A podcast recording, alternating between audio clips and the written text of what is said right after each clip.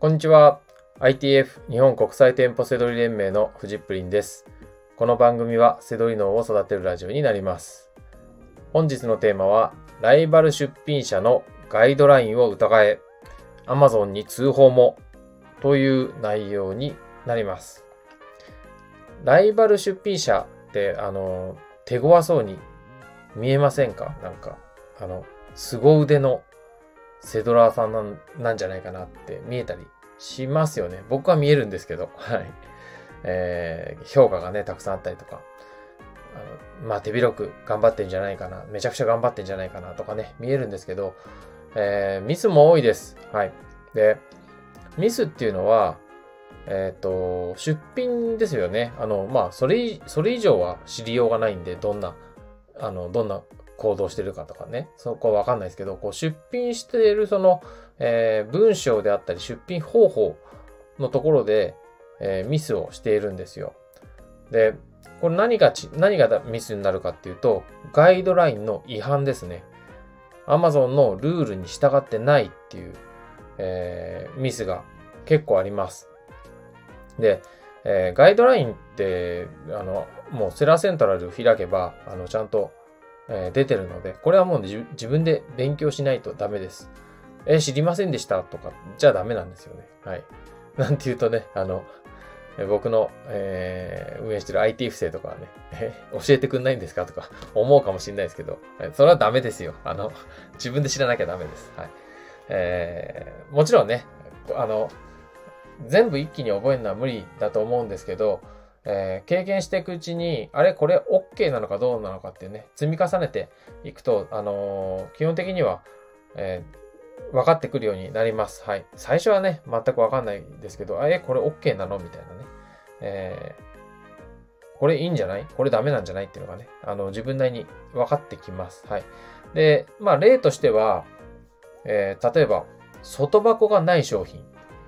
ね、お店でパッケージがないけど安く売ってたみたいなものを、えーほぼ新品とかで出してたりとかする出品者います。結構多いです。外箱はありませんが、中身は新品未開封、あ、新品未使用品です。ほぼ新品みたいなとかいるんですけど、これも全然ダメです。えー非常に良いもダメ。良いもダメです。中古の中で、かで出品しなきゃいけないんですよ。外箱がなしっていうのはそれだけね、ダメージでかいんですよね。いくら商品がちゃんとしていても。うん。だからそういったことっていうのは知らなきゃダメじゃないですか。はい。あとはね、えー、よくあるのは展示品なのに新品で出品してるとかもダメですね。あの、それでコメントにちゃんと書いてあるんですよね。えー、こう、展示品でしたが、あの、新品未使用品ですみたいな。なので、新品で出品。これもダメですね。はい。こういうのね、えー、知らない、知らなくて当然ですよ、最初。で、あ、これ、外箱がないのって、こうやって出していいんだって思ってる、その姿勢がダメってことですね。あの、ちゃんと自分で知らなくても調べればいいじゃないですか。えー外箱がないものはどうや、どのコンディションで出したらいいのか、展示品はどのコンディションで出したらいいのか、新品で出していいのかどうか、それだけのことなんですよね。はい。で、まあもちろん僕は、あの、身近にね、あの、やってるメンバーがいて、で、えーまあそんななんかルール、ルールなんていうのは2の次3の次になっちゃうんですよ、実際は。仕入れが大事じゃないですか、セドリって。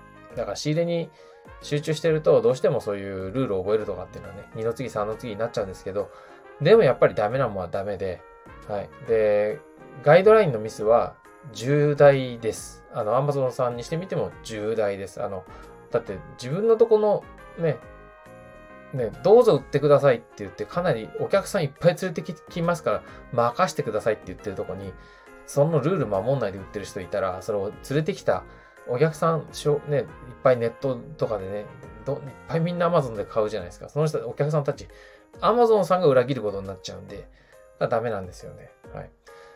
で、えっ、と、こういうのね、真面目に売ろうと思ってんのに、こっちはもう分かってちゃんとガイドライン守ってんのに、えーなんでこの人勝手に新品で売ってんじゃんとか、価で出さなきゃいけない、ね、外箱がない商品、ほぼ新で、ほぼ新品で売ってんじゃんとかってなったら、それは、それはもう通報しちゃっていいっすよ。アマゾンに。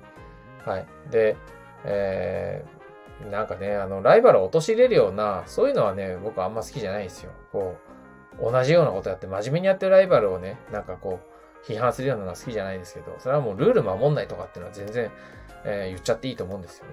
なので、うん。まあまあ、今日はね、そんなお話です。はい。えー、ガイドラインね。まあ、ライバル出品者を疑いって話ですけど、えー、自分たちもね、ちゃんと勉強して、自分のショップはね、自分のアカウントはね、ちゃんと守りましょうっていうね、お話でもあります。はい。ということで、本日の放送は以上になります。最後までご視聴いただきまして、ありがとうございました。バイバイ。